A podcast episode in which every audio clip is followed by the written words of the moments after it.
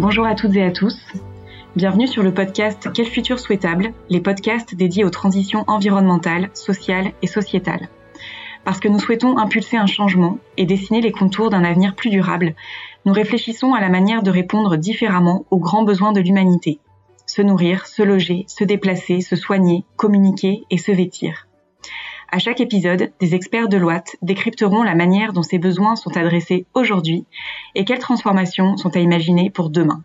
Ce premier épisode est le premier volet d'une série consacrée à l'agroécologie et nous accueillons pour en parler Julie Cunat et Fanny Lange, respectivement senior manager et directrice au sein de l'équipe Sustainability de Deloitte France. Alors première question Julie, on parle beaucoup aujourd'hui d'agroécologie. Est-ce que vous pouvez tout simplement nous rappeler ce qu'on entend justement par agroécologie? Oui, bien sûr. Merci Florence. Quand on parle euh, d'agroécologie, en réalité, il est important de ne pas s'enfermer dans une définition. Ça peut désigner une discipline scientifique au carrefour de l'écologie et de l'agronomie, des pratiques agricoles et même dans certains pays un mouvement social. Et ce qui converge, en fait, c'est la volonté de transformer le modèle agricole hérité de la révolution industrielle. Il n'y a pas un, mais des modèles pour parvenir à cette transformation. Et ce qu'on peut affirmer de commun entre ces modèles, justement, c'est que l'agroécologie se caractérise par une conception globale des systèmes de production agroalimentaire. Elle s'appuie sur des fonctionnalités naturelles des écosystèmes pour les amplifier, de manière à limiter au maximum les pressions sur l'environnement et à préserver sa capacité de renouvellement. il est important de noter que l'agroécologie intègre aussi des pratiques corollaires comme l'agriculture biologique, l'agriculture euh, régénérative dont on entend de plus en plus parler, l'agriculture de conservation aussi, mais aussi certains volets de la permaculture. Il n'y a donc pas d'uniformité, chaque exploitation agroécologique est unique, mais les principes qui les lient, eux, sont les mêmes. C'est un triple objectif, renforcer la résilience des exploitations agricoles face aux incertitudes climatiques mais aussi euh, économiques, comme la volatilité des prix, répondre à l'attente des consommateurs d'une alimentation saine et durable, et enfin maximiser les services écologiques qui sont fournis par les agrosystèmes et donc limiter les impacts négatifs, à commencer par la perte de biodiversité. Merci beaucoup Julie. Alors comment fait-on justement pour atteindre ces objectifs? Quels sont les, les, leviers et les solutions qui sont aujourd'hui à notre disposition pour que l'agroécologie devienne la norme de demain? Alors il y a, il y a plusieurs leviers et pour moi, l'un des premiers d'entre eux, c'est de repenser notre rapport à la ressource. Ça peut paraître générique ou abstrait euh, quand on emploie ce terme de rapport à la ressource, et pourtant c'est très concret. En fait, c'est l'idée de ne pas aller contre la nature, mais plutôt de faire avec elle, de s'appuyer sur elle, en optimisant les ressources et les mécanismes naturels grâce à l'agroéconomie. C'est par exemple ce qui sous-tend l'agriculture régénératrice euh, que j'ai évoqué tout à l'heure si on prend par exemple l'idée de ne pas labourer un champ euh, et de permettre aux lombriques de travailler le sol à la place des tracteurs, de gérer les successions des cultures, en tenant compte de la résistance de chacune aux aléas climatiques. C'est ce qu'on appelle les services écosystémiques. Et les plus connus de ces services écosystémiques, c'est la pollinisation, fournie par les insectes et en particulier les abeilles, sujet euh, d'actualité, qui aide à maintenir la biodiversité sûre et autour d'une exploitation. C'est aussi la lutte antiparasitaire qui est fournie par les auxiliaires de culture, c'est-à-dire la capacité d'un écosystème à se défendre contre les insectes nuisibles sans devoir systématiquement recourir aux pesticides. Et en réalité, on peut comparer cette façon de repenser notre rapport à la ressource à notre rapport au corps. Plus vous prenez soin de votre corps, mieux vous entretenez votre système immunitaire et plus vous êtes apte à vous défendre contre les maladies sans recourir aux antibiotiques. C'est un peu la même chose dans notre rapport à la terre et la résilience que le choix de l'agroécologie nous permet de favoriser. Merci beaucoup Julie. Donc c'est une résilience qui passe effectivement par une approche holistique pour le système agricole, mais au-delà des aspects agronomiques, euh, est-ce qu'il n'y a pas également une réflexion globale à mener sur les enjeux économiques, euh, sur les débouchés et sur la rentabilité des systèmes de production? Oui, bien sûr. L'agroécologie repose, comme l'a expliqué euh, Julie, sur l'optimisation des services écosystémiques. Donc, ça veut dire intensifier non pas l'utilisation des intrants, mais l'utilisation des services écosystémiques. Ça veut dire aussi, euh, si on réfléchit en termes économiques, euh, que c'est un système de production qui peut permettre de réduire les charges en s'appuyant moins sur les intrants achetés en dehors de l'exploitation et donc faire de l'agroécologie une agriculture plus rentable. L'agriculture régénérative va même donc un cran plus loin en partant du principe que l'agriculture peut permettre de régénérer, c'est-à-dire d'avoir une contribution positive sur la santé des sols, la, séquestration carbone, la restauration de la biodiversité. Mais ça suppose donc de structurer des systèmes de production résilients, y compris résilients économiquement, puisqu'ils vont être plus autonomes et moins dépendants aux intrants issus de la chimie de synthèse, les engrais, les produits phytosanitaires, etc. Ça peut aussi passer par une plus grande diversité génétique de, semences, une utilisation d'engrais organiques, euh, par exemple issus de l'exploitation agricole, afin d'activer une circularité sur l'exploitation tout en faisant attention agronomiquement à bien connaître euh, ce qu'on exporte du système et ce qu'on y importe. Mais tous ces systèmes-là permettent donc de moins s'appuyer sur des intrants achetés et plus sur soit des éléments qui sont déjà présents sur l'exploitation, par exemple les résidus de culture, ou des services écosystémiques qui sont fournis par la nature à travers euh, les, insectes auxiliaires par exemple. Merci beaucoup Fanny. Euh, alors au-delà de, justement la réduction des charges comme vous venez d'en parler, il y a évidemment la question de l'optimisation des revenus des exploitations agricoles. Euh, est-ce que vous pouvez nous parler de cette question qui est évidemment centrale à la fois par les enjeux d'accès au marché et de juste rémunération? Oui, tout à fait. Le sujet du financement de la transition vers des systèmes agroécologiques ou des systèmes d'agriculture régénérative, vous avez raison Florence, est évidemment central. Les leviers sont divers et ils doivent tous être activés et articulés. Donc on a parlé de la réduction des charges, on a parlé de l'accès euh, au marché et de la juste rémunération qu'on va développer euh, un petit peu euh, après, mais il y a aussi cette question du soutien des institutions et notamment du soutien financier à travers les subventions. De nombreux guichets de financement existent pour financer ou cofinancer des projets de transformation aux différents maillons de la filière et aux différentes échelles, régionales, nationales, européennes, à travers par exemple le Green Deal ou le plan de relance au niveau français. C'est de cette manière que les institutions peuvent soutenir la transition vers des systèmes agroécologiques, soutenir à la fois les agriculteurs, les coopératives, mais aussi tous les acteurs euh, des chaînes d'approvisionnement et des territoires pour euh, accélérer cette transformation euh, vers l'agroécologie. Mais au-delà des projets, les aides publiques sont également actionnées à travers la politique agricole commune et la conditionnalité de ces aides, qui sont fléchées par exemple vers des modes d'agriculture que l'Europe souhaite valoriser.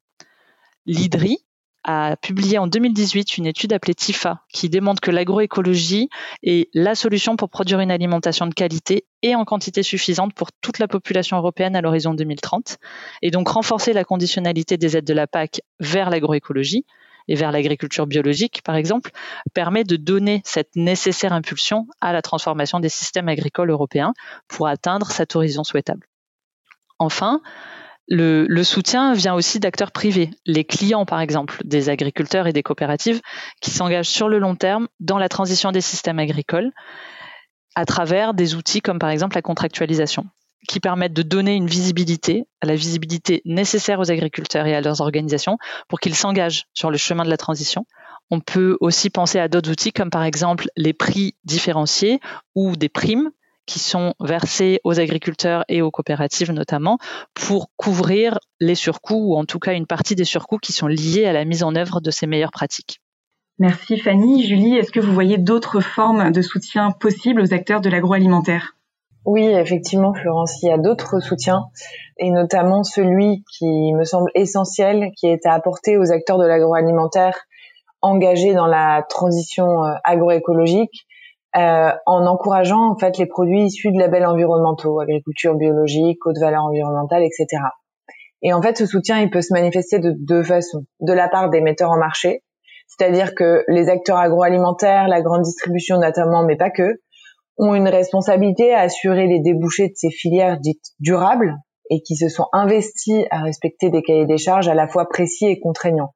Cette responsabilité, elle se matérialise par le fait de permettre aux produits issus de l'agriculture durable d'être vendus à des volumes significatifs et non pas comme des marchés de niche, avec en fil rouge trouver le juste équilibre entre juste rémunération de l'agriculteur, contractualisation, Fanny en a parlé tout à l'heure avec ses producteurs, et prix juste pour le consommateur. Et ça passe également par une communication transparente, pédagogique, pour expliquer et valoriser ses produits. En réalité, cette question des débouchés qu'on évoque là, elle est fondamentale. À la fois pour les produits qui sont directement issus des filières, comme le blé, mais aussi pour les cultures minoritaires de la rotation, qui doivent aussi être valorisées et transformées pour en assurer un débouché rentable. L'enjeu, il est fondamental. Il est que toutes les cultures produites sur l'exploitation puissent trouver leur marché et leur acheteur. Mais au-delà donc de la responsabilité des metteurs au marché, il y a évidemment la responsabilité des consommateurs. En choisissant de privilégier les produits alimentaires labellisés ou issus de l'agriculture durable, que les pratiques soient mises en œuvre d'ailleurs hein, dans le cadre de labels publics ou de démarches privées d'entreprises agroalimentaires, de la grande distribution ou de collectifs d'acteurs, le consommateur a dans les mains la capacité de valoriser euh, les efforts des meilleures pratiques agricoles par son acte d'achat, on sait. Il est le soutien le plus précieux à la transition vers l'agroécologie et le signal le plus encourageant pour un passage à grande échelle du modèle. Merci beaucoup Julie. Est-ce qu'on peut revenir également sur le rôle de la formation qui est également euh, un levier essentiel pour le développement de l'agroécologie? Oui, merci beaucoup euh, Florence de me donner l'occasion de parler de des questions de formation puisque la sensibilisation, la formation des techniciens et des agriculteurs au développement de l'agroécologie s'avère être réellement un levier essentiel et fondateur puisque pour qu'une tendance devienne une norme, il faut sensibiliser, former et le faire avec la conscience de l'hétérogénéité du monde agricole, qu'elle soit géographique ou générationnelle. Et en réalité, la formation des professionnels agricoles, les agriculteurs, les éleveurs, les conseillers, est sans surprise un levier fondamental de la transition agroécologique puisque c'est là que se joue aussi le passage à l'échelle évoqué à l'instant. Ces acteurs qui ont construit leur activité de production sur l'utilisation de produits fertilisants, phytosanitaires, antibiotiques issus de l'industrie, comme le disait Fanny tout à l'heure, doivent apprendre à diminuer le recours à ces produits, à se baser sur la diversification des productions et à repenser leur rapport à la ressource, comme nous en avons parlé au début de ce podcast. Autre pan très important de cette formation, c'est la formation initiale et supérieure pour les agriculteurs en devenir, puisque l'enseignement agricole se mobilise déjà activement et que l'enjeu euh, est réel à déployer cette mobilisation, à la généraliser pour accompagner la transition vers de nouveaux systèmes de production durable. Et ça passe notamment par repenser les socles de formation, revisiter les référentiels et les pratiques pédagogiques afin de les mettre en conformité avec les enjeux de la transition agroécologique. Merci. Alors peut-être une dernière question. On parle beaucoup d'organisation en filière, euh, donc d'approche verticale. Euh, est-ce qu'il n'y a pas également une vision territoriale à développer? Oui, tout à fait, et c'est d'ailleurs absolument nécessaire. La plupart des leviers d'action qu'on a décrits euh, avec Julie pour favoriser la transformation des systèmes agricoles vers l'agroécologie, l'agriculture durable ou l'agriculture régénérative la plupart de ces leviers fonctionnent à travers l'organisation en filière, en chaîne d'approvisionnement, de manière verticale, comme vous l'avez dit, depuis les bonnes pratiques agricoles mises en œuvre sur l'exploitation agricole, vers les industries agroalimentaires qui mettent en application des cahiers des charges, et jusqu'aux consommateurs qui peuvent reconnaître les produits vertueux grâce à des labels et favoriser cette transition à travers leur acte d'achat.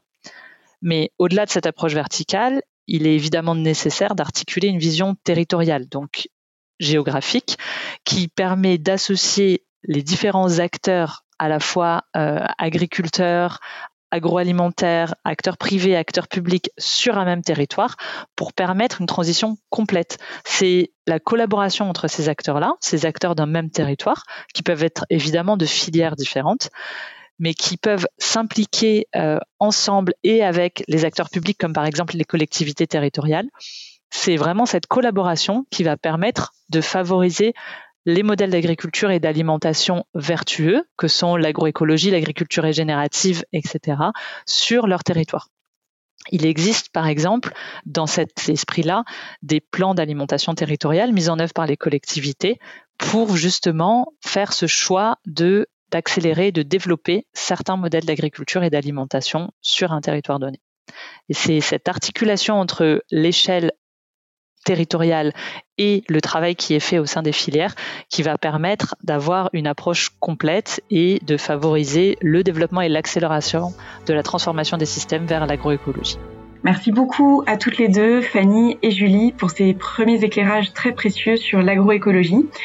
Et nous nous retrouvons prochainement pour un deuxième épisode qui sera consacré à la démarche agroécologique de la filière cognac. Merci à tous d'avoir suivi ce nouvel épisode de Quel futur souhaitable. À très bientôt.